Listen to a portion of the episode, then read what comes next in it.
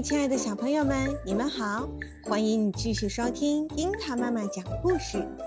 今天要给大家带来的故事是：蜗牛爬过的地方为什么留到白线？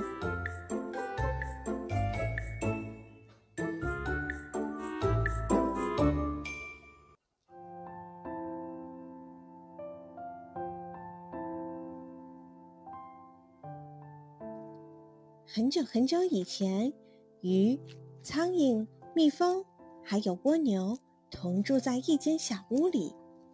它们相处得很融洽，生活也很协调，既有分工又有合作。鱼的个子最大，身体最强壮，做了一家之长。它的主要任务是寻找食物。苍蝇飞得最快，做信使；蜜蜂当上了警卫。因为他身上自备武器，屁股上藏着一根带有毒汁的刺。而蜗牛呢，动作太慢，挪一步都很困难，只好看家。一天清早，鱼外出寻找食物，在附近的河里缓缓地游着，忽然发觉水里有动静，原来是一只大青蛙。多鲜美的食物啊！鱼像箭一般冲过去，一口咬住了青蛙，就往家里游去。可万万没想到，青蛙身上有个鱼钩，钩子上系着一条线。坐在船上的渔夫将钓鱼竿往上一扬，鱼感到突然腾云驾雾起来。当他清醒过来时，发现自己已经落在渔夫的篮子里了。渔夫把它带回家杀掉，美美的吃了一顿。当然，他的忠实伙伴并不知道出了什么事。大家等了好几天也不见他回来，全都饿极了。于是，苍蝇被派出去寻找鱼。苍蝇的身体已经很虚弱了，但它仍然四处飞着，寻找着自己的伙伴。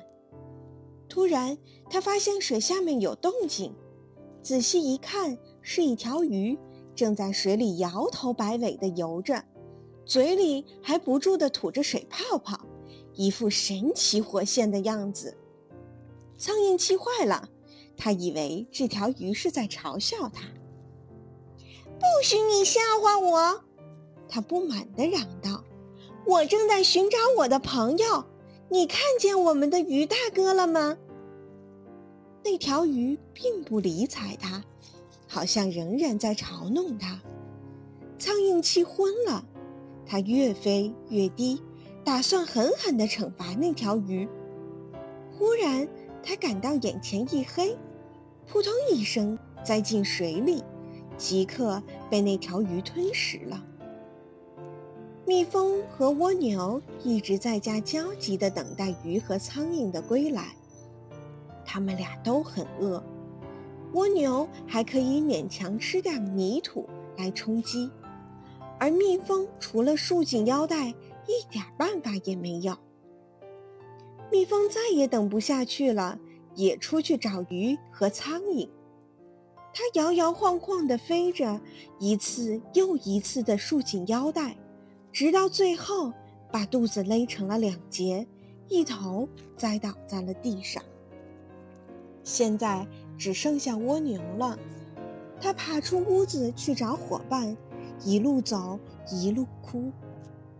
只要发现青草，就总要爬到上面四处张望。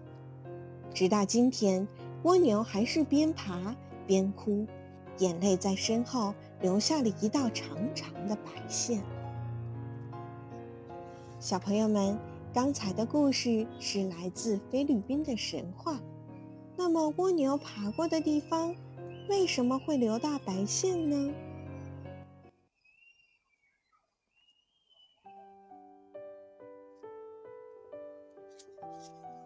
蜗牛是陆上生活的最普通的软体动物，种类非常多，分布也很广。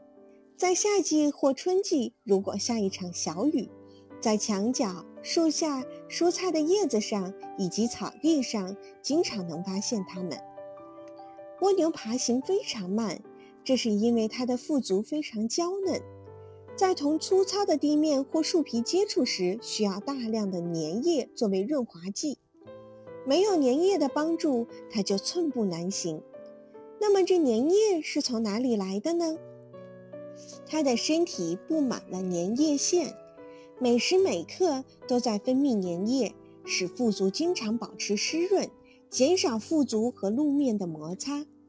由于粘液的粘性很大，使得它在墙上爬行时也不会滑落下来。当粘液与空气接触时，便风干硬化了。因此，在它爬过的地方总是留下一条弯弯曲曲、闪闪发光的白色线痕。